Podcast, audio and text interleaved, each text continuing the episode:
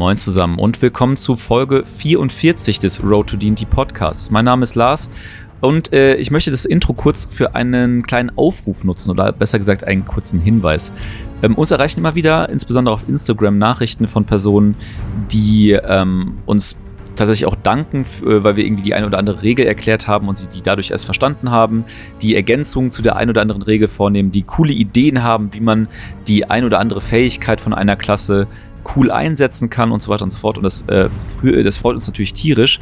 Aber uns erreichen uns auch eine, eine, ganze Menge Nachrichten, die halt uns darauf hinweisen, dass wir das ein oder andere vielleicht nicht verständlich genug erklärt haben ähm, oder tatsächlich falsch erklärt haben.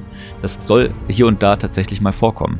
Ähm, und entsprechend ähm, möchte ich nur noch mal darauf hinweisen, dass wir hier auf gar keinen Fall diesen Podcast äh, machen wollen oder die, äh, den Eindruck erwecken möchten, dass wir hier irgendwie als Experten äh, euch D&D beibringen. So ist das nämlich ganz und gar nicht. Erstens sind wir auf gar keinen Fall Experten ähm, und zweitens lernen wir ja D&D tatsächlich auch noch selbst. Also wir spielen das jetzt zwar irgendwie na, seit wenigen Jahren in meinem Fall, also gerade mal ein bisschen, bisschen mehr als zwei Jahre. Ähm, aber ähm, das reicht natürlich nicht, um dieses doch tatsächlich sehr komplexe und, und voluminöse Regelwerk äh, aus dem FF gut zu kennen. Und entsprechend, ähm, wie gesagt, lernen wir das mit euch hier zusammen in diesem Podcast. Und da ist es, kann es auf jeden Fall vorkommen, dass das ein oder andere von uns nicht korrekt erklärt wurde, nicht korrekt interpretiert wird. Dementsprechend sind wir auch sehr dankbar für jede dieser ähm, Anmerkungen. Also wenn ihr da irgendwas in einem Podcast äh, und einer Folge aufschnappt, was wir irgendwie eurer Meinung nach nicht korrekt erklärt haben, schreibt uns bitte. Wir verbessern das gerne in den darauf folgenden Folgen und äh, gehen darauf ein. Es hilft uns, es hilft der Community. Ähm, deswegen äh, bitte keine Zurückhaltung. Ähm, ihr äh, verletzt uns da ganz sicher nicht. Äh, ganz im Gegenteil, wie gesagt, ihr helft uns sogar. Ähm, und mit diesem Aufruf dann auch jetzt ab in die Folge. Viel Spaß! Moin und willkommen zurück bei Road to D&D und es dreht sich weiterhin alles um Xanatas Ratgeber für alles und diese Woche ist der Mönch dran und wer bei Urbi et Orbi auch nicht fehlen darf, ist natürlich Lars. Das, das, das war gut. Äh, ja, hi. Ähm, ich freue mich auch wieder dabei zu sein, wie üblich. Und ähm, ich glaube, wir freuen uns beide sehr auf diese Folge und auf diese Unterklassen, die jetzt kommen, würde ich sagen. Voll. Also ich habe ja letzte Woche schon angekündigt, ich sage immer letzte Woche, aber es ist vor zwei Wochen. Wir sollten wieder wöchentlich aufnehmen, glaube ich, damit wir ja. das einfach. ich habe vor zwei Wochen schon angekündigt, dass äh, eine dieser Unterklassen eine meiner Lieblingsklassen aus diesem Buch ist. Äh, sehr zu Recht und tatsächlich, ähm, also du hast ja, glaube ich, auch sogar schon gespoilert, dass es der äh, Way of the Drunken Master, beziehungsweise genau. auf Deutsch ähm, der Weg des betrunkenen Meisters, äh, sehr eins zu eins übersetzt ist. Ähm, und äh, was mir dazu eingefallen ist, ähm, ich, ich glaube, wir hatten das schon mal ganz kurz angeschnitten. Auf jeden Fall hatten wir es in dem äh, Podcast-Wichteln, äh, bei dem wir Ende letzten Jahres teilgenommen haben, thematisiert. Und zwar das ganze Thema Miniaturen und Miniaturen bemalen und so Geschichten. Und ähm, du bist da ja noch nicht so drin, ne? Oder du äh, bist, hast dich da überhaupt noch nicht so richtig mit beschäftigt, oder? Ich habe einfach keine Zeit. Ich bin, viel, so, ah. bin so viel beschäftigt busy dies, busy das und so. Ja. Okay. Äh, ich äh, nicht und deswegen mache ich das ähm, tatsächlich sehr regelmäßig und auch sehr gerne, weil es einfach eine unfassbar meditative Arbeit ist, um schon mal so ein bisschen hier den, den Mönch-Vibe äh, raushängen zu lassen. Und ähm, es gibt so, also ich, ich kaufe mir immer irgendwelche komischen Sets oder ich kaufe mir immer irgendwelche Boardgames, wo dann ganz viele Miniaturen drin sind. Und man hat dann häufig mal so ein bisschen, vielleicht ist es auch so der, der Spielleiter dann in mir, der dann, äh, der dann irgendwie so auf so einzelne Miniaturen guckt und dann halt so sich denkt, okay, nur, nur weil ich diese Miniatur habe, muss ich jetzt eine Geschichte schaffen mit einem solchen Charakter. Und da gibt es nämlich auch eine Miniatur, die ich habe. Das ist einfach so ein, so ein, so ein Mensch, relativ groß und ziemlich dick. Einfach so ein, so ein, so ein typischer, so ein typischer Wirtshaus-Thekenmensch. Weißt du? Hm. Und nur weil ich diese Miniatur habe, werde ich irgendwann einen Mönch Drunken Master spielen.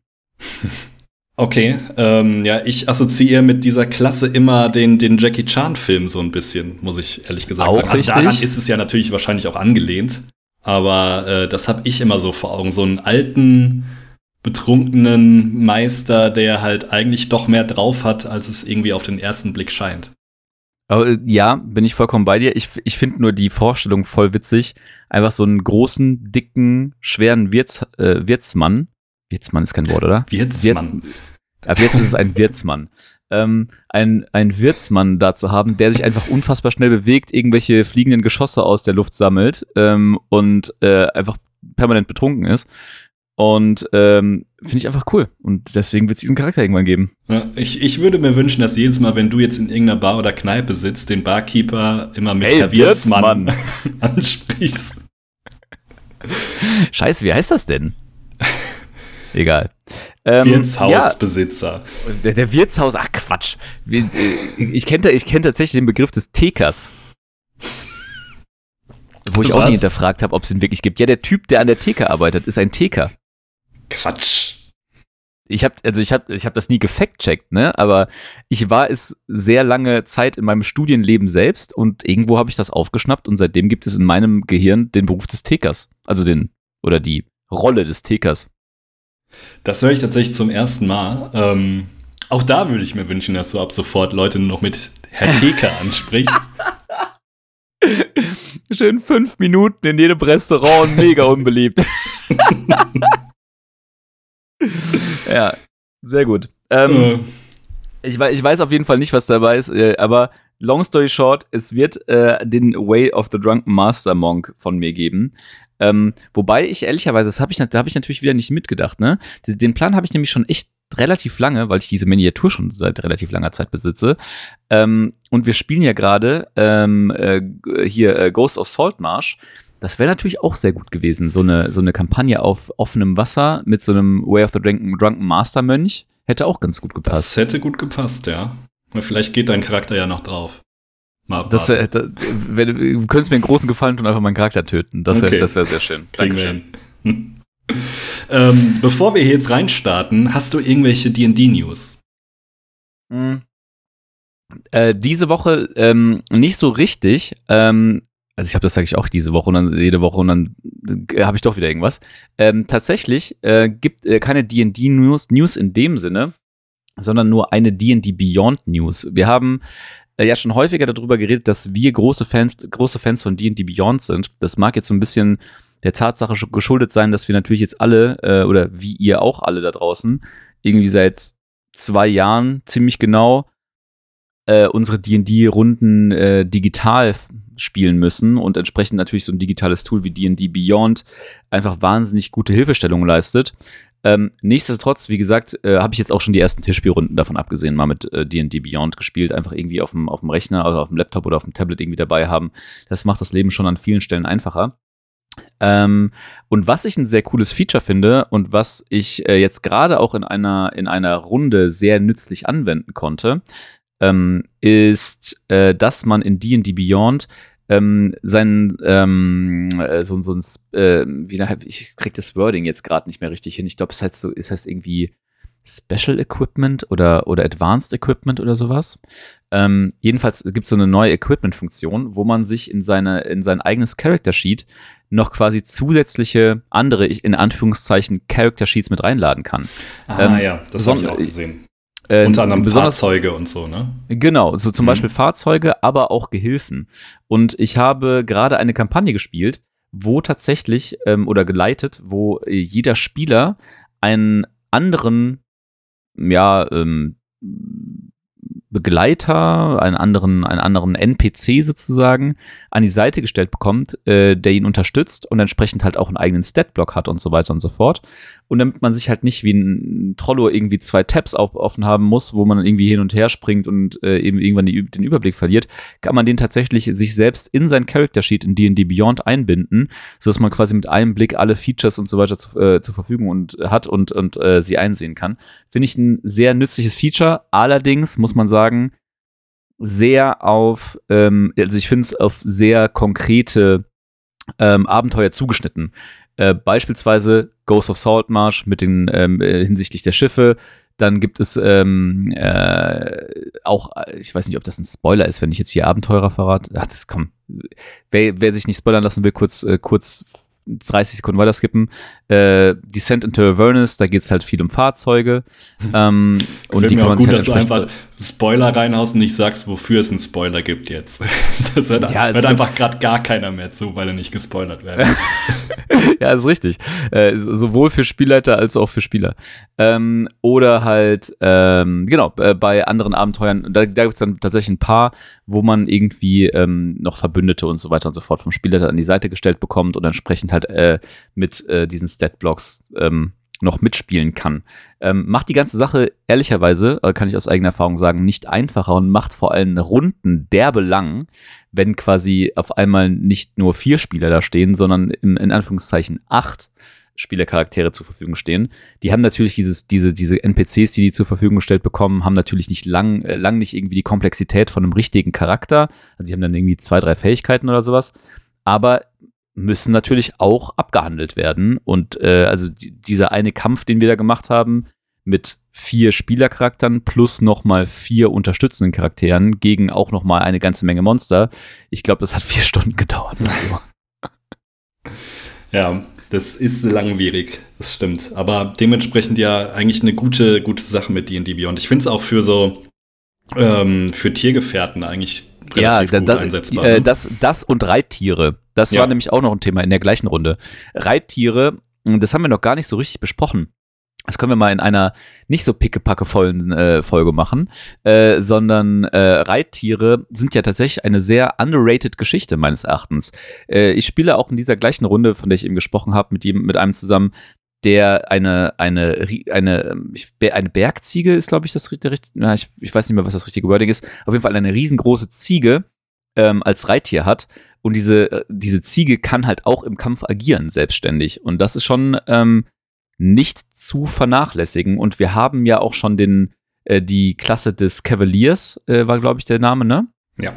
Genau. Ähm, äh, vorgestellt, wo halt äh, nochmal auch der Charakter nochmal mehr auf das Reittier zugeschnitten ist äh, finde ich nicht zu vernachlässigen und gerade wenn man halt irgendwie so, also in dem Fall ist es der stämmige Zwerg auf seiner Reitziege, finde ich auch ein cooles Bild einfach, hat auch eine großartige Miniatur dazu, der Spieler. Ähm, aber auch, keine Ahnung, der edle Ritter auf seinem Streitross und so Geschichten. Das kann man schon echt alles gut ausspielen und ist echt definitiv nützlich in einem Kampf. Ja.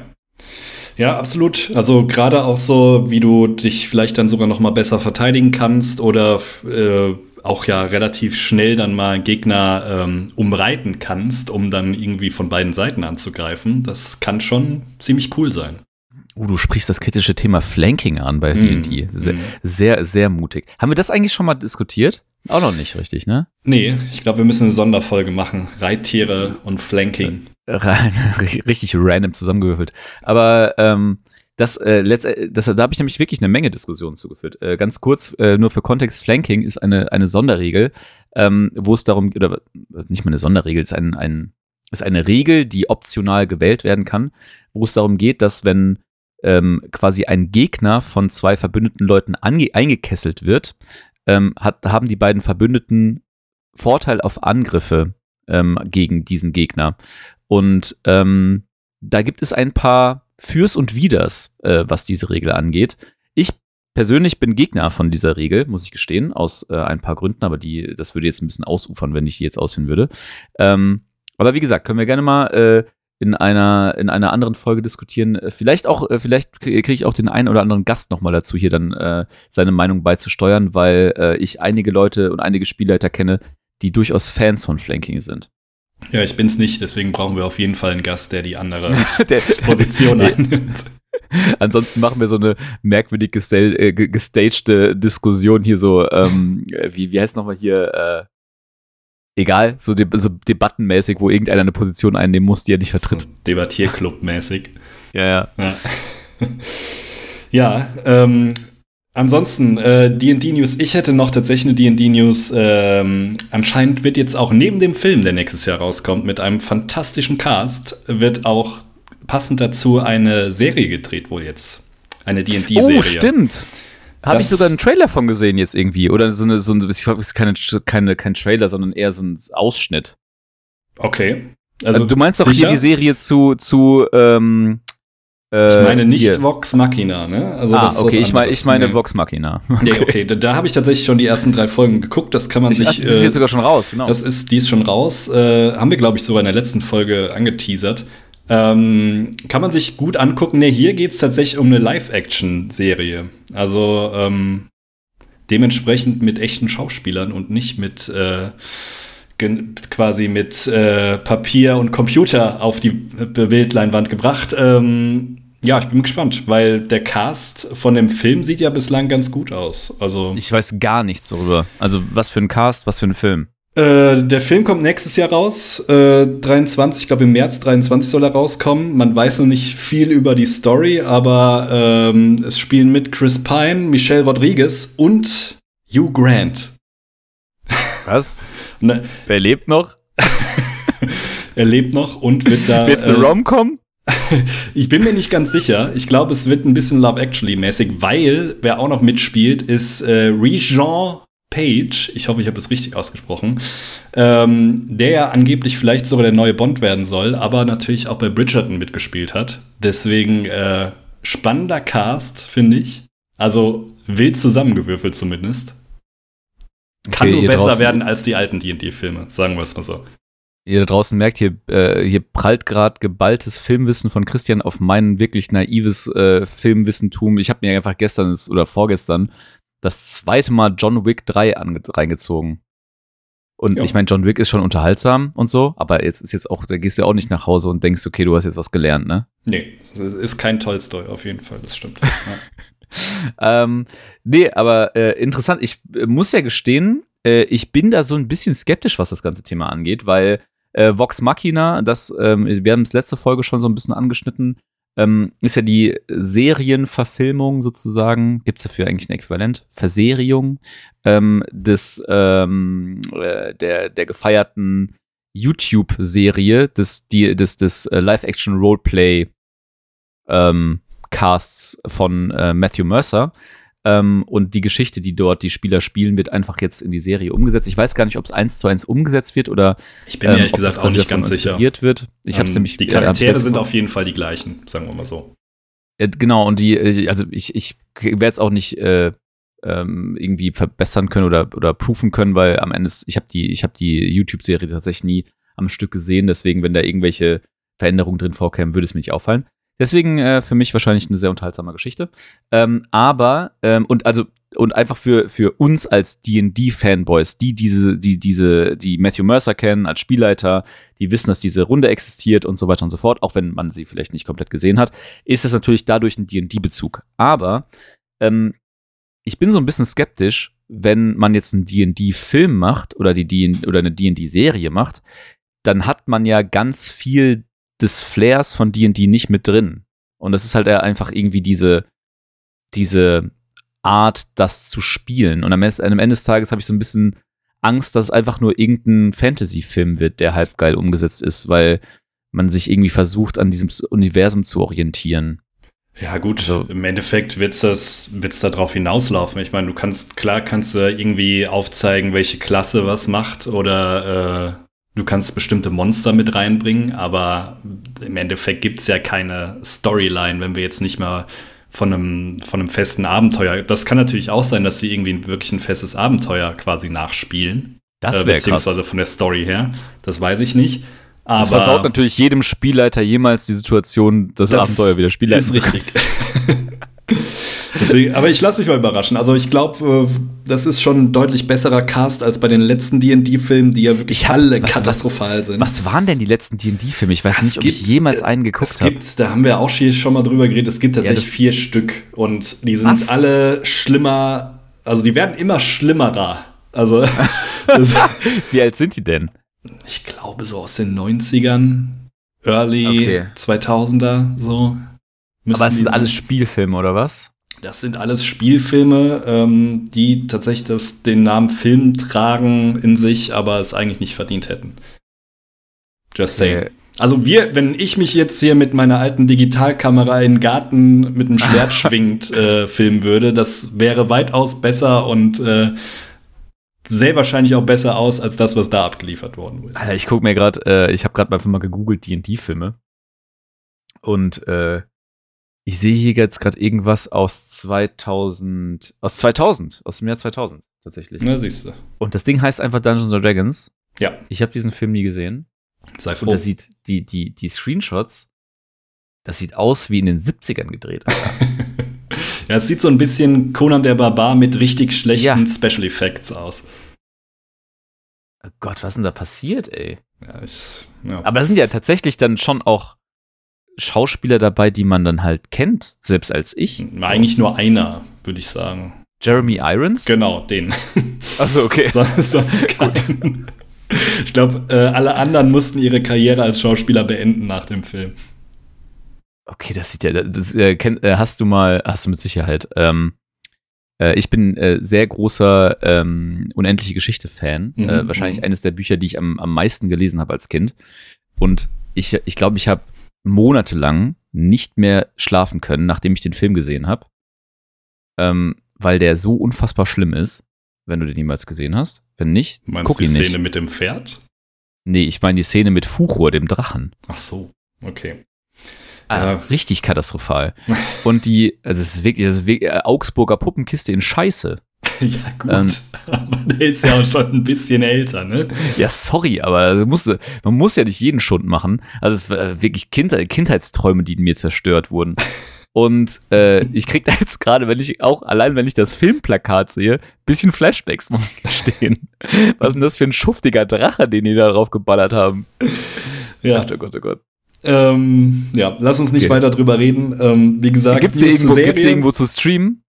Äh, weißt boah, du das? Das weiß ich nicht. Äh, da würde ich aber auch kein Geld für ausgeben, um ehrlich zu sein. Vielleicht nee, das, kriegst du das irgendwo auf eBay Kleinanzeigen hinterhergeschmissen. Der Protagonist sieht so ein bisschen aus wie Jeff Bezos, wenn er halt in schlechten Film, mitspielen würde. okay. Ja. Ähm, das war, das war eine kurze Exkursion in die, in die wirklich sehr, sehr schlimme Filmwelt von D&D. äh, dementsprechend lass uns zur Klasse übergehen, oder? Weil wir haben jetzt schon 20 Minuten nach ich, verbraucht, ich bin, ich, schlechte ich, Filme ich, steck. Ich stecke ich steck jetzt wirklich super tief in der Bubble von Screenshots und von, äh, von Google Bildersuche zu diesem Film. Das ist wirklich, dass die, die Kostüme, die die auch anhaben und die Rüstung, das, das kannst du äh, an Karneval in Köln der Züppicher Straße siehst du hochwertige Rüstung. kannst du nicht mit viel mitholen, auf jeden Fall, sagen wir. Wahnsinn, ey dass das, also da, da ist auch niemand lächelnd nach Hause gegangen nach dem Dreh. ja. Okay, aber äh, ich stimme dir zu, lass zu, äh, zu cooleren Themen kommen und insbesondere jetzt der Unterklasse, auf die wir alle äh, uns so sehr freuen.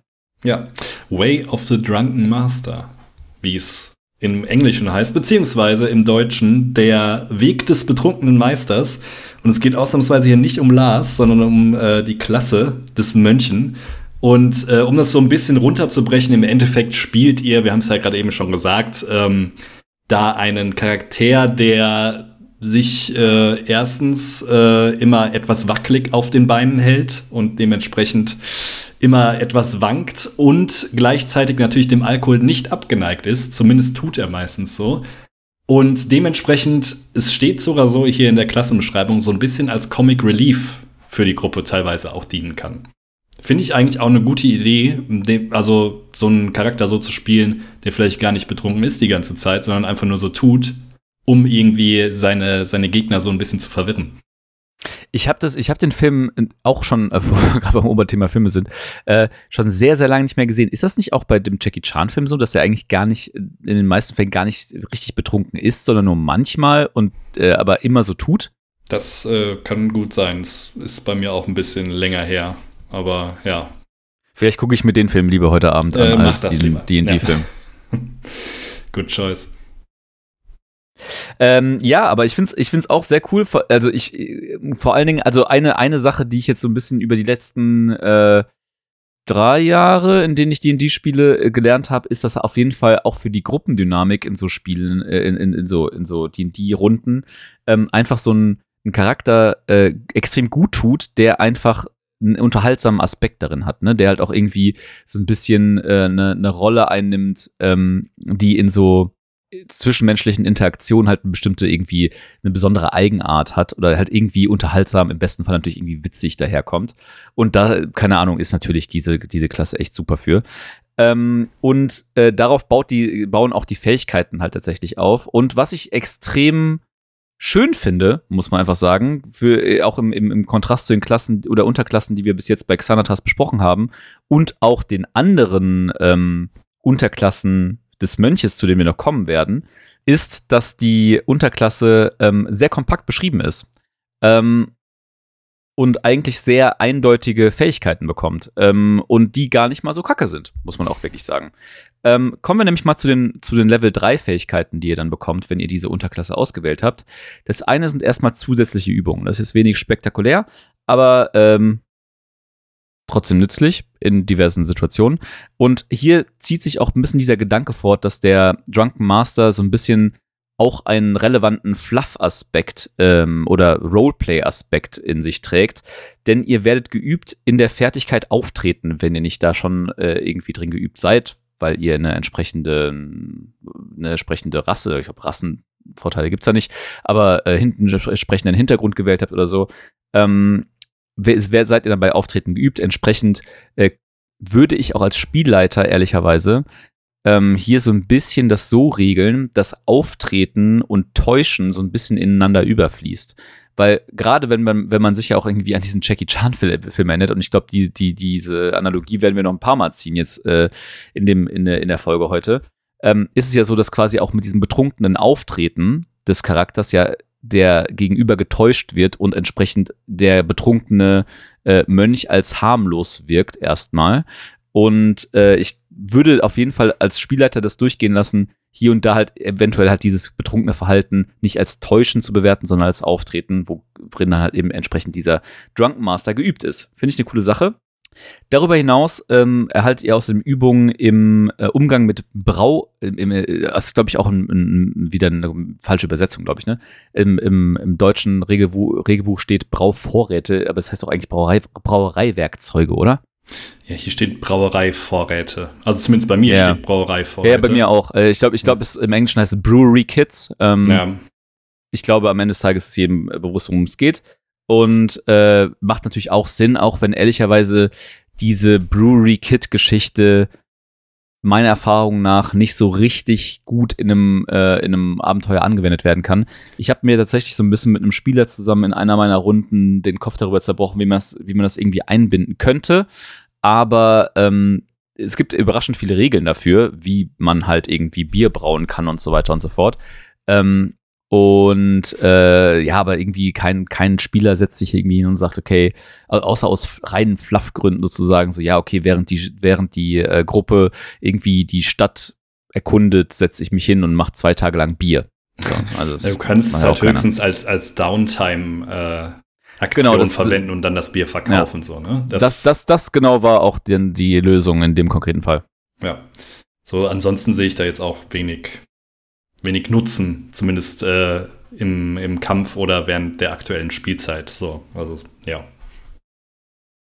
Ähm, außerdem ist so ein bisschen, äh, auch äh, apropos Fluff, äh, nochmal so ein, so ein Halbsatz in den Re im Regelwerk so eingebaut, der nochmal so ein bisschen Hilfestellung dafür leistet, ähm, der da heißt, die, dass die Kampfkunsttechnik äh, des, des, des Mönches, ähm, des äh, Drunken Masters, ähm, kombiniert wird mit Präzision eines Tänzers und der, den Posten eines Schelms. Also so ein bisschen, nochmal so ein bisschen, so ein bisschen Hilfestellung für, die, für den Fluff, den ihr mit diesem Charakter so ausbauen könnt.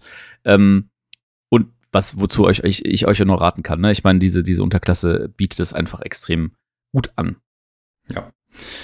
Ähm, außerdem übrigens auf Level 3, da wird es dann das erste Mal ein bisschen interessanter. Erhaltet ihr nämlich die trunkene Technik. Und das heißt im Endeffekt, jedes Mal, wenn ihr das Merkmal Schlaghagel anwendet, ihr erinnert euch an die Mönchfolge, ähm, immer wenn ihr das anwendet, ähm, erhaltet ihr Vorteil, beziehungsweise ähm, nicht Vorteil, sondern ihr erhaltet die Vorteile der Aktion Rückzug. Das heißt, ihr könnt das danach noch einsetzen, ähm, ohne irgendwie eine zusätzliche Aktion dafür aufzuwenden und ähm, erhaltet zusätzlich nochmal drei Meter ähm, Bewegungsrate. Und das ist natürlich ganz nice, selbst wenn ihr euch irgendwie schon mit euren jetzt die klassischen neun Meter schon äh, rangewagt habt und dann angreift mit dem Schlaghaare, könnt ihr nochmal drei Meter euch von dem Gegner zurückziehen und werdet de äh, dementsprechend dann nicht direkt getroffen. Das äh, kann sehr nützlich sein. Besonders wenn man sich als Mönch auf dem Schlachtfeld immer ein bisschen hin und her bewegt. Was ich mich äh, nur dabei gefragt habe, ist, also macht, macht, macht alles Sinn und ist auch cool und ist auch mächtig und so, ne? Also ist wirklich mächtig. Ähm, nur ähm, die Rückzugsaktion beinhaltet ja quasi, dass man sich aus dem Kampfgeschehen und aus, dem nah aus der Nahkampfreichweite von allen Beteiligten zurückziehen kann. Ne? Also äh, selbst wenn irgendwie drei Leute um einen herumstehen, kann ich die Rückzugsaktion verwenden, um mich daraus äh, zurückzuziehen. Ähm, prinzipiell so Rules as written mäßig kann, geht das auch mit dieser trunkenen Technik. Ähm, entsprechend, ähm, ja, klappt das. Macht für mich halt irgendwie in der Situation nur so halb Sinn, ehrlicherweise, weil man äh, interagiert ja sehr stark mit diesem einen Gegner gegenüber. Wobei das natürlich jetzt auch ein, eine Fluff-Auslegung ist, ein bisschen, ne? Also, ähm, Finde ich, ist auf jeden Fall eine coole Sache. Ja, also sehe ich ein bisschen anders, weil du kannst dich ja, wenn du weißt, okay, die sind nach mir in der Initiative dran, also die, wenn jetzt drei um dich rumstehen, dann äh, macht es ja schon Sinn, wenn du dich irgendwo hin zurückziehst. Nee, oder? Das, das, das, das, das meine ich gar nicht. Nee, ich meine eher so dieses, ähm, das, also ich, ich, hätte es, ich hätte es vielleicht ein bisschen relativiert äh, bei der Regel, dass man quasi sich nur gegenüber diesem einen, mit dem man gerade im Nahkampf ist, oder einer Person, mit der man gerade im Nahkampf ist, zurückziehen kann und nicht allen direkt, wie in der Rückzugsaktion, weißt du? Weil bei der Rückzugsaktion stelle ich mir das immer so vor, dass man sich halt entsprechend irgendwie äh, defensiv mit seinem Schwert oder seinem Schild oder was auch immer man zur Verfügung hat, halt irgendwie taktisch zurückzieht und im Sinne des zu Drunken Masters ist ja eher so ein Zurücktaumeln, während man besoffen tut oder ist oder keine Ahnung so, was und dann okay. direkt sich irgendwie von drei gleichzeitig irgendwie aus dem Nahkampf zu lösen mit dieser Technik und das irgendwie gut machen zu können. erschließt sich mir nicht so 100%, aber who am I to judge, so, ne? Also macht es ja so auch nur mächtiger. Also ja, ja, genau. Also es macht es dann um, um einiges mächtiger. Äh, du kannst in dem Fall ja sogar quasi an mehreren Gegnern, Gegnern äh, nacheinander vorbeitaumeln danach noch, wenn du so genug Bewegungsreichweite hast. Genau. Das ist schon eine coole Sache. Ja, das macht ja auch den Mönch so ein bisschen, äh, ein bisschen, ein bisschen ein bisschen aus. Ein bisschen aus. ähm, weil der soll sich ja auch quasi auf dem ganzen Schlachtfeld irgendwie ähm, herumtreiben und äh, hier mal einen Schlag setzen, da mal einen Schlag setzen so und ähm, der ist halt nur mal schwer zu treffen. Und wenn du dann so einen betrunkenen Typ hast, der irgendwo durch das ganze äh, Gebiet rumstolpert, vielleicht finde ich das eigentlich auch ganz cool. Also äh, kannst es ja auch so spielen, dass er an allen Gegnern erstmal vorbeiläuft, nachdem er einen getreten hat und dann irgendwie hinfällt oder so. Ja, also ich, äh, wie gesagt, auch da äh, bietet ja die Fantasie diverse ähm, oder kann man, es bietet diverse Anlässe für gute Fantasie, das irgendwie auszuspielen, fluffmäßig und so. Ne? Das ist schon cool. Ja. Ähm, apropos Taumeln und apropos irgendwie bei jedem Mal einen Schlag setzen ähm, und schwer zu treffen, äh, kommen wir auch schon zu Level 6 Fähigkeit. Das, die heißt nämlich tatsächlich aber das betrunkene Taumeln und hat, äh, es bringt uns so zwei Aspekte mit sich. Ihr kriegt quasi zwei zusätzliche Eigenschaften, die ihr permanent habt. Also für die müsst ihr nichts einsetzen oder so, sondern ähm, die sind einfach Teil eures Wesens sozusagen. Ähm, und das eine ist, nennt sich auf die Füße springen. Ähm, und das ist eigentlich jetzt nicht so mega aus, also, also ist jetzt nicht so mega mächtig, aber ähm, wenn ihr liegend seid, also irgendwie hinge irgendwie, entweder hingelegt habt, weil ihr euch sehr vor Fernkampfattacken irgendwie schützen wollt oder was auch immer, ähm, und auf dem Boden liegt, dann braucht ihr nur noch 1,50 eurer Bewegungsreichweite, ähm, anstatt die Hälfte eurer Bewegungsreichweite, die ihr normal brauchen würdet, um wieder ins Stehen zu kommen. Ähm, das diese erste Fähigkeit. Und die zweite Fähigkeit heißt Attacke umkehren. Und das ist schon ein bisschen mächtiger und ehrlicherweise auch ziemlich cool. Und man kann es auch wieder mit diversen Filmanalogien so vergleichen, wenn man den Film noch so vor Augen hat. Ähm, denn es geht darum, dass wenn euch ein Gegner verfehlt, könnt ihr einen Keypunkt aufwählen, äh, ähm, aufwenden, sorry. Äh, diese Keypunkte, das haben wir euch schon in der Mönch-Folge vorgestellt. Also wenn ihr das nicht auf dem Schirm habt, äh, hört da nochmal rein. Also Mönche haben Keypunkte zur Verfügung und ihr könnt eine dieser Keypunkte aufwählen, äh, aufwenden. Keine Ahnung, was ich da für Probleme gerade mit habe. Ähm, und damit die Attacke, die euch verfehlt hat, einen Gegner oder ein Wesen trifft in, 1, in eurer Nahkampfreichweite. Ähm, das sollten bestenfalls nicht eure Verbündeten sein, sondern andere Gegner, wenn ihr mit mehreren Gegnern im Nahkampf steht, so dass der Gegner, der euch verfehlt hat, aus Versehen halt entsprechend mit eurer Fähigkeit ähm, seinen Kameraden trifft und dort seinen Schaden dann auch aufwendet. Und zwar auch in voller Höhe. Also es steht jetzt nichts davon drin, dass irgendwie ähm, der Schaden reduziert wird oder so, sondern der volle Angriff äh, trifft dann entsprechend einen anderen Gegner, der in eurer Nahkampfreichweite steht. Und das finde ich schon sehr, sehr cool.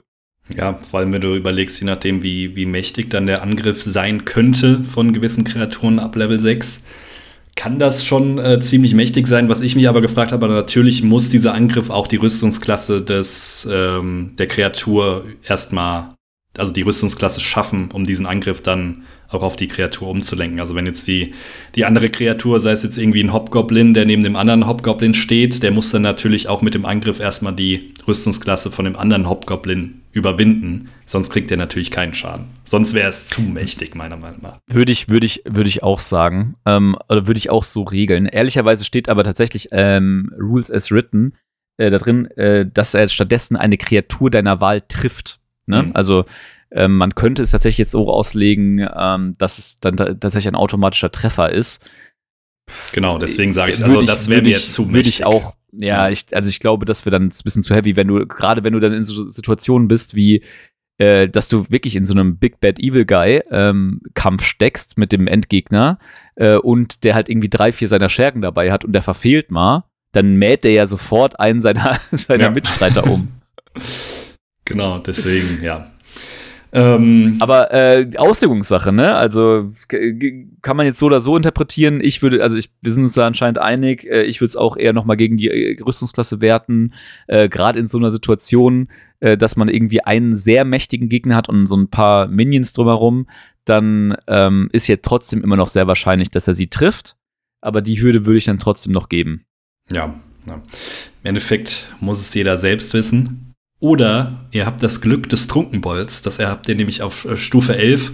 Das ist tatsächlich relativ simpel. Im Endeffekt, wenn ihr einen Attributswurf, einen Angriffswurf oder einen Rettungswurf ausführen wollt, bei dem ihr aktuell im Nachteil seid, könnt ihr zwei Keypunkte ausgeben, um diesen Nachteil zu negieren. Das heißt, danach könnt ihr ganz normal diesen Wurf ausführen. Nice to have für eine Level 11 Fähigkeit. Ja, kann natürlich in brenzligen Situationen, wenn es jetzt gerade wirklich um Leben und Tod geht, sehr wichtig sein, aber ja, äh, gibt es definitiv bessere Level 11 Fähigkeiten. Ja, ähm, aber ich muss ganz ehrlich sagen, da hatten wir schon mal ein schlechteres Balancing bei ja, ja, ein paar Unterklassen. Ne? Das stimmt. Also die, wo man dann echt irgendwie gedacht hat, okay, da ist bei den ganzen Fähigkeiten, die man bekommt, irgendwie eine sinnvolle dabei. Ähm, dass das hier auf jeden Fall eine sinnvolle, also nice to have, wie du schon sagst. Und ähm, schon noch ein bisschen mehr als nice to have ist dann die letzte Fähigkeit, die man als Drunken Master bekommt, die Level 17 Fähigkeit, die da heißt betrunkene Raserei. Und das ist schon ganz interessant, denn ähm, ist jetzt nicht so ganz simpel, sich so eine Szenerie vorzustellen, denn es geht quasi darum, dass euer Schlaghagel, das ist eine der zentralen Fähigkeiten, würde ich sagen, die ein Mönch so mit sich bringt. Also das äh, ist jetzt, ich kann nur wieder auf unsere Mönchfolge verweisen, aber im äh, Grunde genommen äh, eine besondere Art des Angriffs, die man für Keypunkt, Key, Keypunkte aufwenden kann oder für Keypunkte einsetzen kann, so. Ähm, die wird quasi ausgebaut mit dieser Level 17 Fähigkeit, denn man kann ähm, die man äh, also die die in den Regeln ist die Rede von eine gewaltige Zahl von Angriffen ausführen. Das bedeutet konkret, ihr könnt äh, diesen Schlaghagel bis zu fünfmal einsetzen in einem Angriff, was halt schon ziemlich krass ist.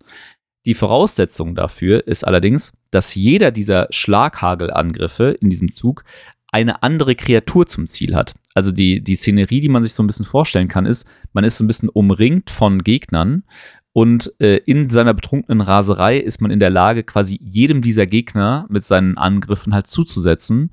Und äh, das halt alles innerhalb einer Angriffsaktion. Ähm, und das ist halt auch schon ziemlich cool. Wenn denn die Szenerie stimmt. Und da ist dann halt auch so ein bisschen, ehrlicherweise, meine, meine Kritik an, der, an dieser Fähigkeit, weil in dieser Szenerie willst du als Mönch einfach nicht sein. Ne? Also du würdest dich ja ungern in eine, in eine solche Situation begeben, wo du halt umringt von fünf Gegnern stehst äh, und dann jedem irgendwie so einen so Schlaghagel in die Magengrube drückst. Ähm, auch wenn du natürlich dann wieder mit deiner ähm, trunkenen Technik, die wir eben schon besprochen haben, dich wieder zurückziehen kannst aus dieser Situation, stehst du danach ja immer noch in Reichweite, also in, in gehbarer Reichweite zu all diesen Gegnern. Ne? Also es ist halt, ob so, so tough sind Mönche dann doch wieder nicht, dass sie dann irgendwie so krass als Tank fungieren können. Also in, in, gewissen Situationen selbstverständlich nützlich, aber auch gleichzeitig sehr gefährlich, würde ich behaupten. Ja, ja.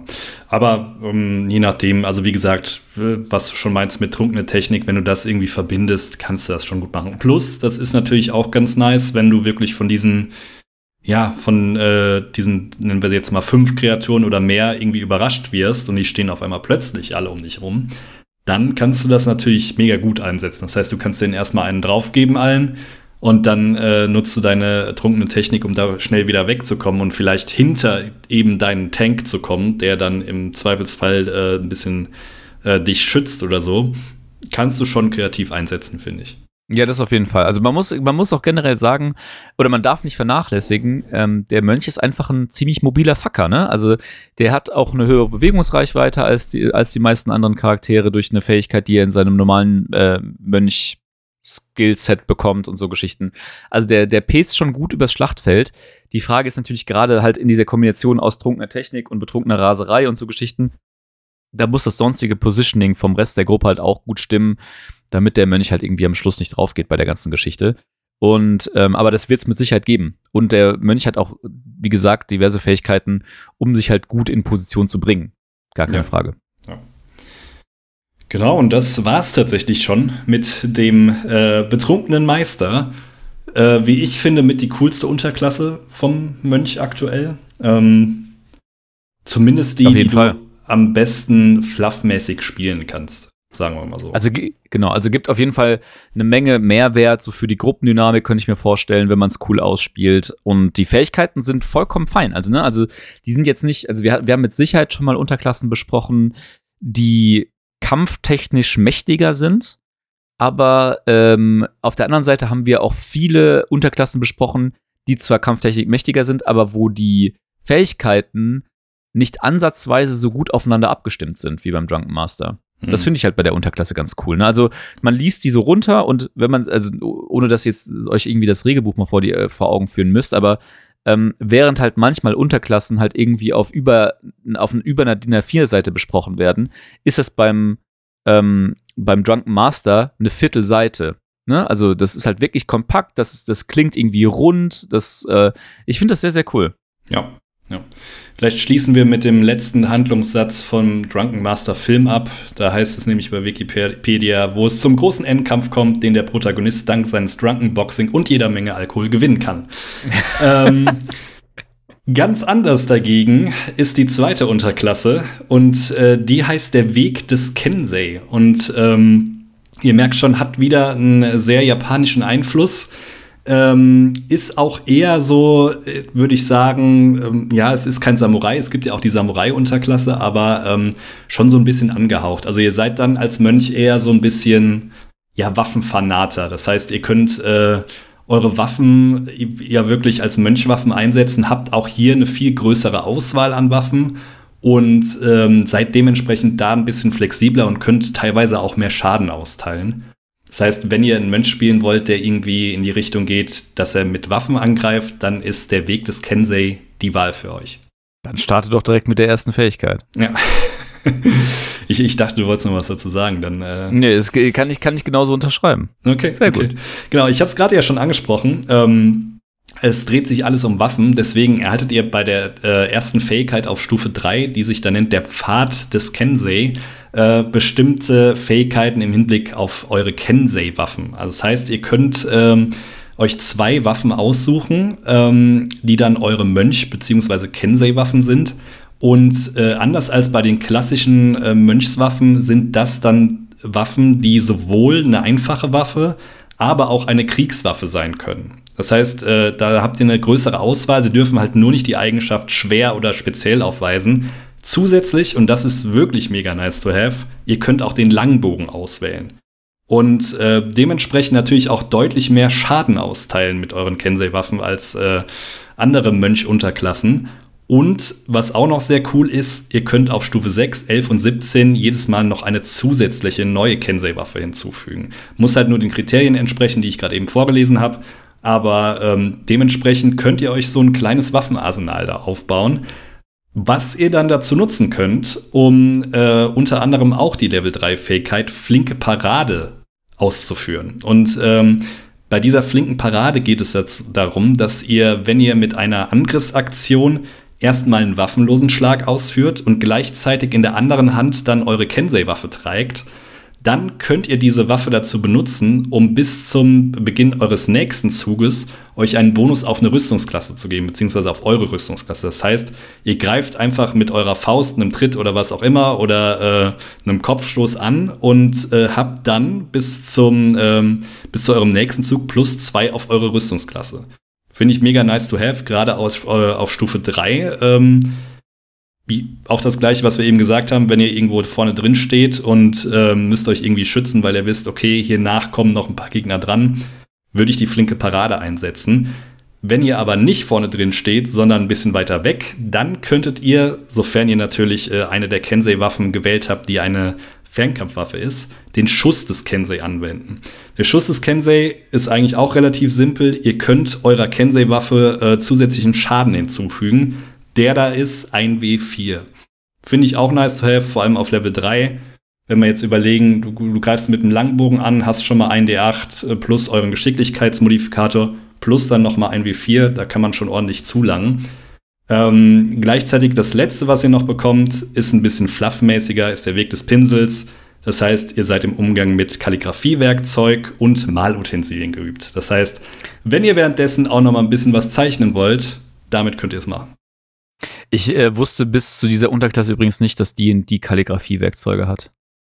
Mm, doch, das wusste ich, weil ähm, du kannst, das ist, glaube ich, sogar in äh, einem, was, äh, nicht im Explorers Pack, in irgendeinem, äh, in so irgendeiner Ausrüstungskit okay. ist das dabei, ja.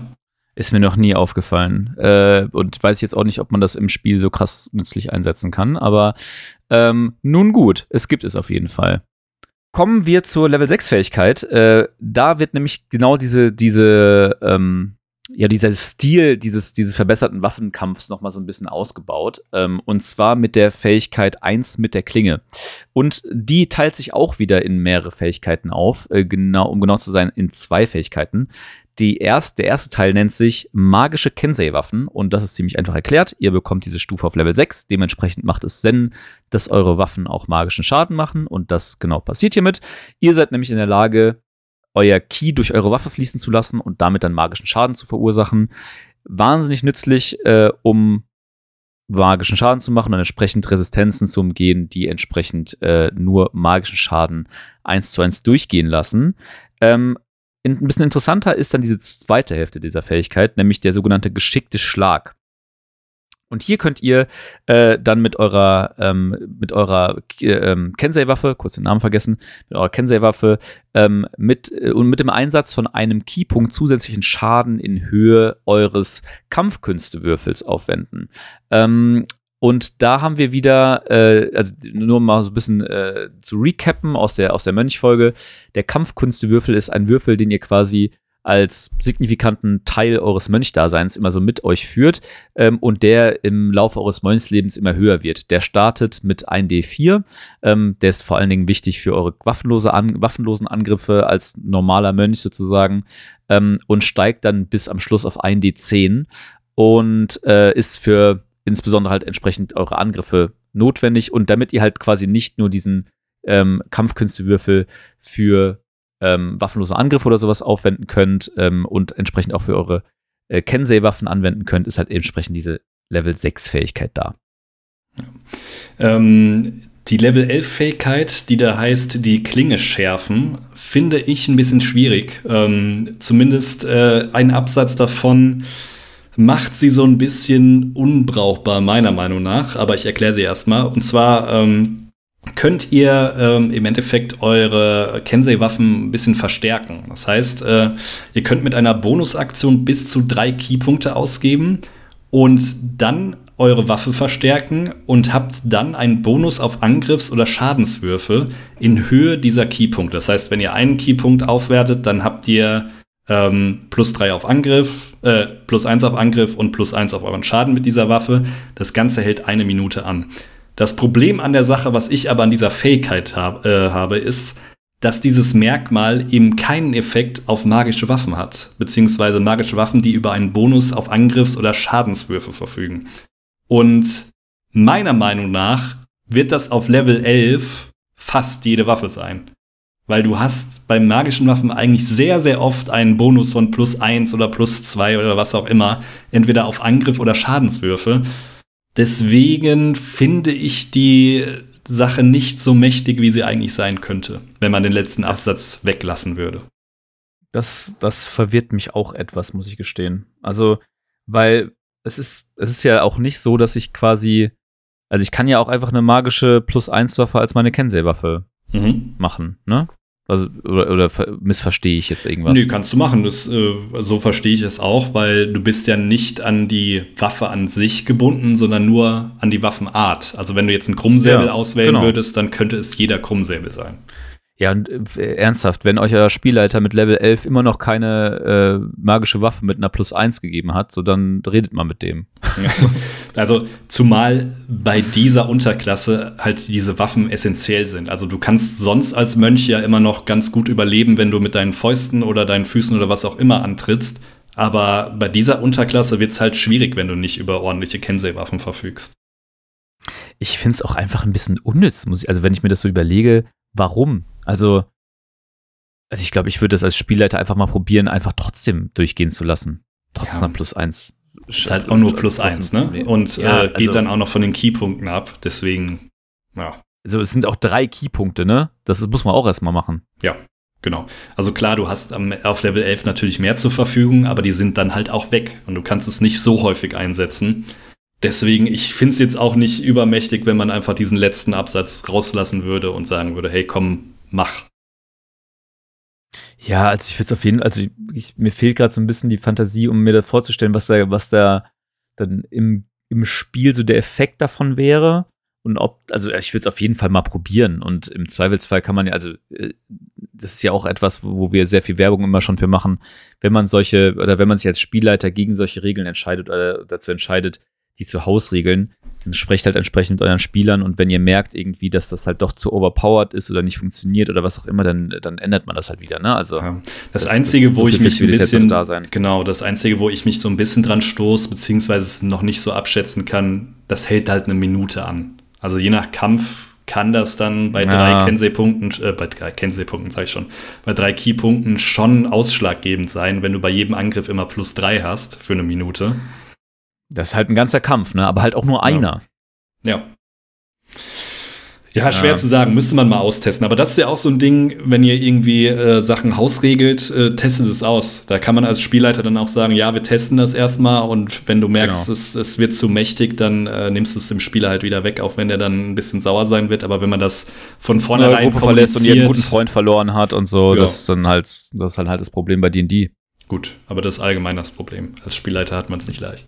Man hat, man hat immer so viele Möglichkeiten, irgendwie neue D&D-Spieler irgendwo herzubekommen. Mhm. Alle, jeder ist austauschbar. Eben, eben. Das kennt man. Ähm, und dann kommen wir zur Level 17 Fähigkeit.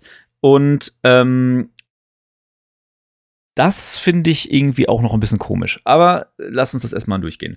Und zwar mit Level 17 bekommt ihr ähm, eine besondere Treffsicherheit mit eurer Waffe, was sich so äußert, dass ihr jedes Mal, wenn ihr verfehlt, ähm, nochmal einen neuen Angriffswurf würfeln dürft. Das ist eigentlich schon so ziemlich alles. Ähm, Im Prinzip ist das meiner, meines Erachtens einfach nur ein Perma-Vorteil. Ne? Please explain. Als einfach dieses, du hast immer Vorteil auf Angriffe sozusagen. Hm, ja, richtig. So. Ja ich meine, außer, außer mit, dem, mit der Eigenschaft, dass wenn du mit dem ersten Wurf schon getroffen hättest, kannst du nicht nochmal würfeln, um dann potenziell einen Crit draus zu machen. Ja, was äh, beziehungsweise was heißt immer, du hast es einmal pro Runde mit deinem Angriff. Das steht genau, ja. stimmt, ja. Einmal, einmal pro Zug. Ja, ja, okay. Ja. Fair, fairer Punkt, genau. Ähm, und das finde ich halt so ein bisschen, also irgendwie ein bisschen unspektakulär. Und auch, also, oder? Oder, oder finde ich das, oder finde ich das gerade zu underwhelming? Ja, also, ja, ist, ich fände es auch ein Weil bisschen. da kommt jetzt auch nichts mehr, ne? Nee, also, das, das, das, das, das ist alles, ja. diese, diese 17-Fähigkeit. Ich, ich finde es okay, aber es ist jetzt auch nicht, nicht die herausragende Level 17-Fähigkeit. Es wäre halt deutlich stärker, wenn es äh, heißen würde, du kannst das entscheiden, nachdem du gehört hast, ob du triffst oder nicht. Dass du nochmal würfeln willst. Man muss natürlich sagen, der Mönch macht tatsächlich ja viel mehr Angriffe im Zweifelsfall als ein anderer, eine, äh, als eine andere Klasse, ne? Weil er halt irgendwie ja. häufig mit beiden Händen angreift und nochmals irgendwie mit dem Einsatz von Keypunkten äh, nochmal angreift und so weiter und so fort. Deswegen, er macht sehr viele Angriffswürfe. Deswegen da in einem Zug ähm, entsprechend irgendwie das nochmal würfeln zu können, wenn man halt verfehlt, ist auf jeden Fall mächtig, so, ne? Gar keine Frage. Das hat auf jeden Fall einen guten Effekt. Aber irgendwie habe ich das Gefühl, gerade auf Level 17 oder so, da hast du so viele Möglichkeiten. Und da kommen wir jetzt auch schon so tatsächlich in die, so ein bisschen in den Punkt äh, der Kritik von, von, von Flanking, die wir ganz am Anfang besprochen haben. Du hast auf Level 17 so viele Fähigkeiten von irgendwelchen Buffs und irgendwelchen Auren von Mitstreitern und so weiter und so fort, die dir ohnehin Vorteil auf einen Angriff geben, dass ich diese Level 17 Fähigkeit jetzt nicht so mega mächtig finde, muss ich gestehen. Also hat seine Daseinsberechtigung, wird auch mit Sicherheit diverse Situationen geben, wo man sehr dankbar ist, dass es das gibt. Aber da gibt es definitiv krasseres. Also viel krasseres. Hm. Ja, bin ich bei dir. Ähm, ja, ich, ich finde die, ich, man kann es schon cool spielen, aber ja, ich finde die, die Kla Unterklasse auch so ein bisschen uninspiriert. Also, ja. Also. Aber äh, um, um, also die, ich sag mal so, die Kreativität vielleicht, die beim Weg des Kensei vielleicht nicht so da war, vielleicht bei den Schreibern, hat man dann in überkrassem Maße einfach in die letzte Unterklasse geknallt. Findest du? Für mich ist die letzte Unterklasse einfach ein Super Saiyajin. ja, genau. Einfach so, aber dann komplett übertrieben. Ja. ja, das trifft's ganz gut. Ja, Weg der ähm, Sonnenseele. Genau. Dann leg mal los. Ja ähm, Weg der Sonnenseele ähm, kann man sich tatsächlich als Super Saiyajin vorstellen, weil es wirklich äh, ein Mönch ist, der, ähm, ja, wie soll ich sagen, gleißendes Licht schießen kann, beziehungsweise ähm, ja, von der Sonne seine Kraft bekommt und dementsprechend, ich kann jetzt nicht mal sagen Zauber, weil es sind keine speziellen Zauber, sondern ähm, jetzt als bestes Beispiel, man schießt äh, Geschosse ab von äh, der Kraft der Sonne, um es äh, so vielleicht runterzubrechen. Und ähm, ist witzigerweise aber nicht auf die Sonne angewiesen. Das finde ich ein bisschen strange, deswegen, naja, egal. Aber ähm, vielleicht starten wir erstmal mit der ersten Fähigkeit. Das heißt nämlich strahlendes Sonnengeschoss. Und äh, dieses strahlende Sonnengeschoss ist genau das, was ich gerade meinte. Das heißt, ihr schießt ein Geschoss ab, das ähm, ja im Endeffekt ein, eine Art magisches Geschoss ist. Vielleicht kann man es so am besten äh, vergleichen. Nur eben mit der Kraft der Sonne. Und heißt, ihr könnt ganz normal einen Fernkampf-Zauberangriff machen. Ähm, mit einer Reichweite von 9 Metern. Und ähm, ja, ihr seid da drin geübt. Das heißt, ihr addiert ganz normal euren Geschicklichkeitsmodifikator, beziehungsweise ihr habt keinen Zaubermodifikator als Mönch logischerweise, sondern müsst dann euren Geschicklichkeitsmodifikator darauf anwenden. Und äh, dementsprechend fügt ihr dann mit diesem Geschoss ein W4 gleißenden Schaden zu. Und äh, diese W4 könnt ihr dann nochmal erhöhen. Das heißt, auch hier guckt man wieder auf den, äh, auf den Angriffswürfel, beziehungsweise den, den ähm, wie heißt es, Kampfwürfel? Nein, den Kampfkünstewürfel äh, heißt es. Kampfkünstewürfel. Genau. Und äh, das Ganze steigt dann. Das heißt, äh, ich glaube, auf Level 6 ist der Aufstieg, ab dann äh, fügt ihr dann äh, ein W6 zu und so weiter und so fort. Ähm, ganz wichtig, wenn ihr das dann macht, dann könnt ihr theoretisch sogar einen Keypunkt noch ausgeben und einen zweiten, äh, beziehungsweise ein zweites Geschoss als eine Bonusaktion auch nochmal rausfeuern. Das heißt, ihr seid da ein bisschen flexibel, wenn ihr sagt, okay, ich habe jetzt keine Fernkampfwaffe äh, dabei, will aber Fernkampfschaden zufügen, dann kannst du noch mal als äh, Bonusaktion auch noch mal so ein Geschoss raushauen. Und das, also so wie du es gerade formuliert hast, finde ich es eigentlich recht treffend, weil ähm, ich bin mir irgendwie nicht sicher, ob man das dann im weiteren Verlauf so häufig machen wird, weil ähm, im Prinzip ist das jetzt auch nicht eine mega mächtige Fernkampfwaffe, wenn man ehrlich ist. So, sie ist halt okay. Nee. Ja, also es ist halt so ein Kurzbogenniveau. Ja, das, gut, es ist halt super mächtig, wenn du irgendwie gegen äh, Vampire oder sonst was kämpfst oder Untote mit gleißendem ja, Licht. Ne? Ja, Aber fair, klar, ansonsten, okay. ja. Und ich meine, und natürlich, ja, darf man auch nicht vernachlässigen, hast du halt die Möglichkeit, auch dann mit dem Einsatz von einem Keypunkt halt nochmal anzugreifen und sowas, also einen zweiten, eine zweite Attacke damit zu machen. Alles cool. Man hat halt sehr viel weniger Reichweite. Ich weiß gar nicht, ob du das eben noch, äh, noch mal ähm, betont hattest, nämlich nur neun Meter. Ne? Also es ist halt auch nicht wie bei einem Kurzbogen oder so, dass der irgendwie, was weiß ich, 300 Fuß weit schießen, weit schießen kann oder so, oder mhm. 320 sind es, glaube ich, sogar. Ähm, und äh, sondern es ist sehr reduziert, aber halt so, dass man halt eben entsprechend nicht in der Nahkampfreichweite von jemandem stehen muss. Deswegen, das, das passt schon. Also gibt halt noch mal so ein bisschen zusätzlichen, ähm, eine zusätzliche Ebene zu dem, zu dem Mönch dazu. Genauso wie äh, auch die Level 6 Fähigkeit. Und ähm, der, äh, ich, ich finde, ich fand auch das, was du eben gesagt hast, so dass man diese Level 1 oder Level, Level 1 sage ich schon, Level 3 Fähigkeit, äh, strahlendes Sonnengeschoss, ein bisschen mit magischen Geschossen vergleichen kann, äh, in gewisser Weise. Wobei, man muss ja, ich, ich glaube, die, glaub, die Analogie, das müssen wir jetzt noch ein bisschen viel drumherum erklären. Also sollte man das vielleicht diese Metapher nicht zu sehr auskosten, aber mit der Level 6 Fähigkeit kriegt ihr tatsächlich als Mönch Zugriff auf einen tatsächlich existierenden Zauber. Nämlich, ihr könnt, wenn ihr eure Angriffsaktion ausgeführt habt, zwei Keypunkte aufwenden, um brennende Hände anzuwenden. Brennende Hände ist ein, ist ein Zauber, ähm, der quasi, ohne jetzt ins Detail gehen zu wollen, ähm, aus, de, aus den Fingerspitzen von euch äh, sprühen so äh, Feuer, sprüht so ein Feuerkegel und äh, innerhalb des Kegels werden alle verletzt entsprechend und ihr könnt den, ähm, halt dieses brennende, diesen brennenden Händespell entsprechend auf, äh, ausführen. Und das Level ähm, könnt ihr ebenfalls erhöhen, also den, den, den, den Zauberslot sozusagen, mit dem ihr diesen äh, Spell castet, äh, mit zusätzlichen Keypunkten, die ihr aufwendet. Also zwei, Punkt, äh, zwei Keypunkte, um es überhaupt auszuführen und jeden weiteren Keypunkt ähm, könnt ihr aufwenden, um entsprechend brennende Hände auf einem, auf einem höheren Grad zu wirken. Dieser höhere Grad ist aber natürlich limitiert. Ihr könnt nicht einfach hingehen und dann mit Level 6 einfach ein, keine Ahnung wie viel Grad irgendwie äh, brennende Hände durch die Gegend äh, feuern, sondern er ist limitiert ähm, auf die ähm, halbe Mönchstufe, ähm, die ihr habt also das, die, die, die Anzahl der Keypunkte, die, die ihr aufwenden könnt, sind, äh, dürfen nur das maximal eurer halben Mönchstufe entsprechen. So, dass, damit ist so ein bisschen geregelt, dass ihr nicht einfach, wie gesagt, übermächtige Zauber durch die Gegend ballern könnt. Äh, nichtsdestotrotz eine coole Sache und wenn ich das richtig im Blick habe, die einzige Fähigkeit, ähm, die der Mönch bekommt, um Flächenschaden ähm, auszuüben. Mir fällt zumindest gerade kein, spontan keine andere ein. Das stimmt nicht ganz, denn die Level 11 Fähigkeit ist auch so eine Fähigkeit. Ja, das, ist natürlich, ja, gut. gut Aber ich nutze das direkt als Überleitung.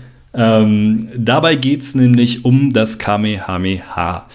Hier genannt versengende Sonnenexplosion ähm, heißt, ihr formt eine Lichtkugel, die ihr innerhalb von 45 Metern um euch rumschleudern könnt. Und dort, wo diese Kugel auftrifft, ähm, innerhalb des Auftrittspunktes darum sechs Meter herum. Jeder, der dort steht, muss einen Konstitutionsrettungswurf machen. Wenn er den nicht schafft, dann erleidet er 2w6 geleisteten Schaden. Ihr könnt diesen Schaden erhöhen, also ihr könnt bis zu drei Keypunkte ausgeben. Pro Keypunkt erhöht sich der Schaden um 2w6. Finde ich eigentlich eine nice Fähigkeit, aber das Problem, was ich dabei habe, ist Stufe 11 und wenn die den Konstitutionsrettungswurf schaffen, diese Gegner, kriegen die einfach gar keinen Schaden. Und dann kannst du das Ding auch wieder in die Tonne treten, so ein bisschen. Also, ja, wenn es das Echt nicht. jetzt? Ja, ja, so steht's hier. Das ist ja bitter. Ja. Das ist ja bitter, weil ansonsten, ich meine, man hat, man hat halt so schöne Analogien im Kopf, ne, wenn man halt diese D&D-Zauber im, im Kopf hat, ne. Dieses strahlende Sonnengeschoss ist quasi so das Äquivalent zu magischen Geschossen mit diversen Fürsten. Aber es will ich jetzt nicht durchdiskutieren. Das, äh, dieser Lichtbogenschlag ist ja Rules as written, brennende Hände diese versengende Sonnen, diese versengende, Sonne, versengende Sonnenexplosion, sehr kompliziert, ist quasi ein Fireball, wenn man so will, mhm. mit, so ein, mit so ein paar Abstrichen. Aber dem großen Abstrich, dass sie halt echt gar keinen Schaden bekommen. Beim Fireball ist es ja zumindest mal die Hälfte des Schadens. Ja, ja plus du kriegst auch keinen Schaden, wenn du dich hinter Deckung befindest, die ähm, undurchsichtig ist. Aber ist das beim Fireball, achso, ja, okay, das ist natürlich Quatsch, ne? Aber ja. äh, ist, bei, beim Fireball kann man doch auch in Deckung gehen, oder? Das kann man machen, ja, das stimmt. Aber trotzdem, also gar kein Schaden, Stufe 11 und dann hast du deine komplette Aktion dafür verwendet. Klar, du kannst als Mönch noch mal andere Sachen machen, aber ja, die eine Aktion ich, ist halt weg, ne? Das, das stimmt. Äh, und ich meine, äh, auch das kannst du ja hochskalieren mit, mit zusätzlichen Keypunkten, die du investierst. ähm, nochmal um 2W6, aber trotzdem, wir reden halt immer noch über Level 11, ne? Und die, ähm, ich weiß, was ist der Basisschaden von einem Fireball? Hast du das gerade im Kopf? Äh, 3W6. 3W6, 4W6, irgendwie sowas? Ja. Und ich meine, das, das haben äh, Zauberer und Co. auf Level 5. Ja, genau. Entsprechend so, ne, das ist halt so, weiß ich nicht. Äh, da muss man schon einiges an Keypunkten aufwenden, um dann irgendwie mit einem Zauberer auf Level 11 und seinem Fireball mitzuhalten. Ähm, mit, und zusätzlich hat man immer noch diesen Malus mit dem Rettungswurf. Also, das ist irgendwie noch so ein bisschen. Sind also, wie gesagt, sind ich meine, der, der, 8D6, ne? Äh, doch ein bisschen mehr. Was? Auf ja. welchem Level?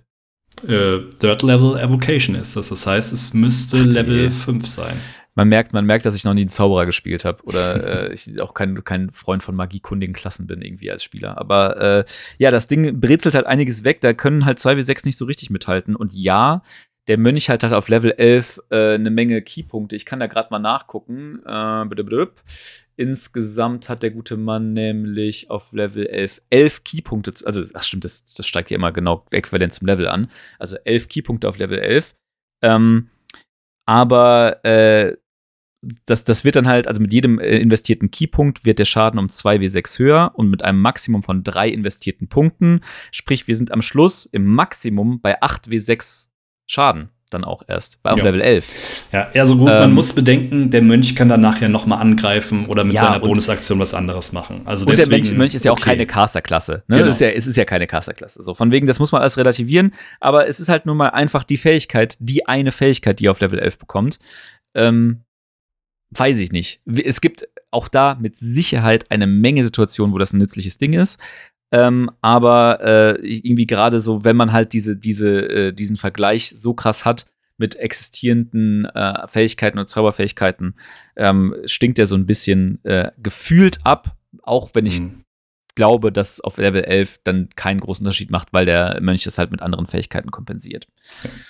Ähm, Kommen wir zur letzten Fähigkeit, zur Level 17 Fähigkeit, dem Sonnenschild. Und auch hier können wir uns das wieder so vorstellen, also optisch zumindest so vorstellen, finde ich, wie beim Super Saiyajin, dieses komische Ding, was dann um den Super Saiyajin so rumflackert, äh, so dieses gelbe Schild. Ähm, und äh, in einem Radius von neun Metern ähm, erstrahlt er quasi im hellen Licht, also der, er hat quasi so eine, so eine, so eine leuchtende Sonnenhülle um sich rum und äh, gibt Licht ab ähm, falls man auf Level 17 immer noch das Problem haben sollte, dass äh, Mitspieler keine Dunkelsicht haben und man in irgendeinen dunklen Dungeon geht, vielleicht eine nützliche Sache. Ähm, was das eigentlich macht, oder die, die, der eigentliche Nutzen von dem Ding, abgesehen von diesem Licht, ist aber, dass wenn äh, der Mönch von einem Nahkampfangriff angegriffen wird, während er dieses ähm, Licht um sich herum aktiv hält, das kann er nämlich auch einfach ausschalten, ähm, kann er seine Reaktion aufwenden, um 5 plus seinen Weisheitsmodifikator an Schaden zu verursachen bei dem Angreifer. Also zu sagen, äh, mit der Kraft der Sonne, die ihn um, um, umströmt, äh, kann er quasi zurückschlagen. Ähm, nett. Ich persönlich war ein bisschen skeptisch, dass das Ding nicht schützt muss ich gestehen. Also es gibt mhm. ihm keinen Bonus auf Rüstungsklassen oder sowas, sondern lediglich die Möglichkeit, mit seiner Reaktion Schaden zu verursachen. Ja, finde ich auch ein bisschen wenig wieder. Also gerade wenn man bedenkt, wie viel Schaden das macht und äh, wenn man das so liest, ist es ja wirklich, wie du gerade schon meintest, die primäre Fähigkeit davon ist, irgendwie Licht zu spenden. Und auf dem Level sollte eigentlich eine andere Möglichkeit da sein, Licht zu haben für äh, ja. Ja, oder nicht mehr darauf an, wie angewiesen genau, zu sein halt, ne? Für, für andere Sachen. Deswegen, also, ja. Und ich, also wie du schon sagst, so die Höhe des Schadens ist halt auch so, wir reden halt von 5 plus Weisheitsmodifikator. Sprich, auf dem, auf Level 17, keine Ahnung, ihr habt irgendwelche krassen Items gefunden, ihr habt eure Boni entsprechend irgendwie verteilt, bla bla bla, dann werdet ihr vielleicht auf 5 kommen als Weisheitsmodifikator oder vielleicht sogar 6. Und dann macht ihr mit eurer Reaktion 11 Schaden. Das ist schon nicht so wenig. Aber wir reden halt über Level 17. So, der, ihr werdet gegen Gegner kämpfen, die eine ganze Menge äh, Lebenspunkte haben. Und der muss euch ja auch erstmal angreifen. Ne? Also es ist jetzt nicht so, dass ihr garantiert ähm, irgendwie als Reaktion immer diesen Schaden rausballern Ja, vor allem, der muss euch angreifen und treffen. Das ist ja auch noch das Ding. Also ja, genau. Also das, das, das, also das ist jetzt nicht der garantierte Schaden pro Runde, den ihr da rausknallen könnt. Und im Zweifelsfall, das haben wir jetzt schon ein paar Mal gesagt, ist seid ihr als Mönch ja nicht der Tank der Gruppe. und dementsprechend nicht der, das Fokus-Target des, des entsprechenden Gegners. Ja, deswegen äh, also, zählt das Argument so, ja, wenn mich mehrere angreifen, dann äh, kann ich das öfters einsetzen. So, erstens nein, weil nur eine Reaktion pro Runde. Zweitens, du wirst immer getroffen und irgendwann gehst du auch auf Level 17 als Mönch down. Ja. ja. Also, es ist auch wieder so ein bisschen, ähm, keine Ahnung, ähm, kann ich mir nicht vorstellen, dass das einen riesengroßen Unterschied macht, diese Fähigkeit, um ehrlich zu sein. Hm. Ja. Ja, also meins ist es auch nicht. Ich finde auch die Klasse auch nicht geil, also die Unterklasse. Ähm, die Frage wäre, wie, wie ist, nee, okay, die, ein Gelegenheitsangriff ist ja eine Angriffsaktion, oder? Hm, ja, bin ich mir ehrlich gesagt nicht sicher. Tatsächlich weiß ich das auch nicht. Ähm, also, ich, also, man macht ja. Das ist eigentlich man, eine Reaktion, also eine, oder? Ja, genau. Also es ist, es, ist auf, es ist auf jeden Fall nicht eine Angriffsaktion. Das, das steht fest. Aber äh, ob ein Angriffswurf, den man im Zuge seiner Reaktion macht, quasi auch dafür gilt. Und man quasi, also mein, meine Gedanke, von dem ich komme, ist halt, dass ich mich von einem äh, Gegner entfernen kann, der entsprechend hinter mir hersticht und ich dann nochmal meine Reaktion aufwenden kann, um dem dann Schaden zu machen, wenn er seinen Gelegenheitsangriff trifft. Ne? Also würde ja schon Sinn machen, weil auch dadurch sticht er ja sozusagen durch meinen heiligen Sonnenschild, bla bla bla, durch. Hm. Ähm, aber ähm, ja, das hier steht tatsächlich, ähm, äh, ah nee, es steht tatsächlich nämlich Nahkampfangriff. Gut, dass ich nochmal nachgelesen habe, nämlich und nicht an, äh, Angriffsaktion. Also sprich, das ginge auch. Also eine, eine, eine äh, provozierte, ein provozierter Gelegenheitsangriff würde da auch mit reinzählen. Ähm, aber äh, ob man das, ob man es jetzt darauf ankommen lassen will, weiß ich auch nicht. ja. Ja, also genau.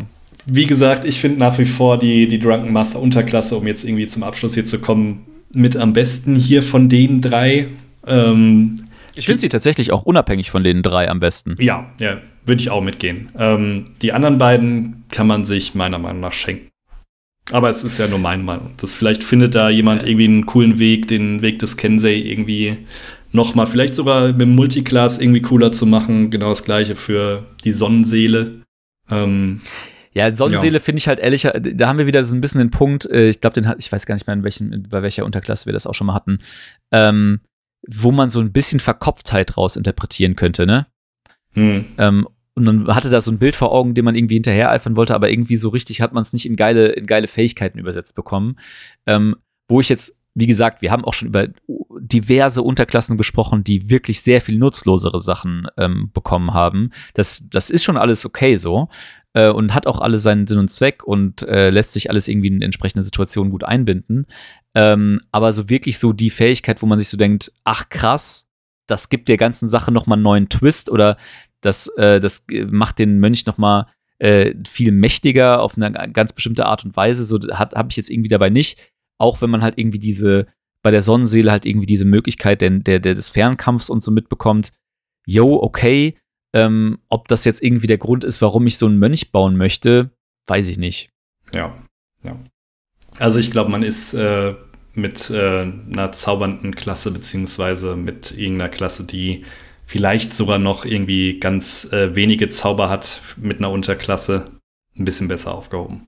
Ja, genau das ist nämlich der Punkt, den ich mich dann immer frage, so, ne? weil, äh, keine Ahnung, ich weiß jetzt nicht, ob ich hier für jeden, für jeden D&D-Spieler spreche, aber bei mir ist es halt so, wenn ich halt irgendwie einen D&D-Charakter baue, dann habe ich irgendein, irgendein, irgendein Bild im Kopf, also irgendein, irgendein Charakter im Kopf und versuche den halt dann entsprechend mit einer oder habe hab auf irgendwas Bock auf einen bestimmten Spielstil und versuche den dann entsprechend mit den Möglichkeiten, die mir das D&D-Regelwerk gibt, herzustellen. Und wenn ich halt irgendwie einen Charakter spielen möchte, der entsprechend diese Fähigkeiten hat, wie diese Sonnenseele, würde ich halt keinen Mönch wählen, ganz ja, einfach. Genau, das ist es halt. Also ja, ja. Aber hey, ähm, wie gesagt, vielleicht findet jemand da einen cooleren Weg, um die, die Klasse ein bisschen. Vielleicht, vielleicht check ich es auch nicht. Also da checken wir es auch nicht, ne? Vielleicht, wie du schon sagst, äh, vielleicht gibt es da geile Multiclass-Kombinationen äh, mit irgendeiner anderen Klasse zusammen. Oder äh, vielleicht lässt sich das irgendwie auf eine bestimmte äh, Spielart und Weise besonders gut in einer konkreten Gruppenkonstellation besonders wertvoll einsetzen. Kann ja mhm. alles sein. Ähm, ich sehe es gerade noch nicht. Ja. Wenn ihr da irgendwas findet, schreibt es uns gerne auf unserem Instagram-Channel bei Road to DD. Ähm, ich glaube, wir machen jetzt hier Schluss. Es reicht. Stunde 15. Stunde 15 schon wieder, ja, unbedingt. Ja. Äh, in diesem Sinne, ähm, nächste, übernächste Woche geht's weiter. Jetzt bin ich auch schon in die Falle getappt. äh, wir freuen uns schon sehr drauf und äh, bis dahin. Bis dann, ciao. Ciao.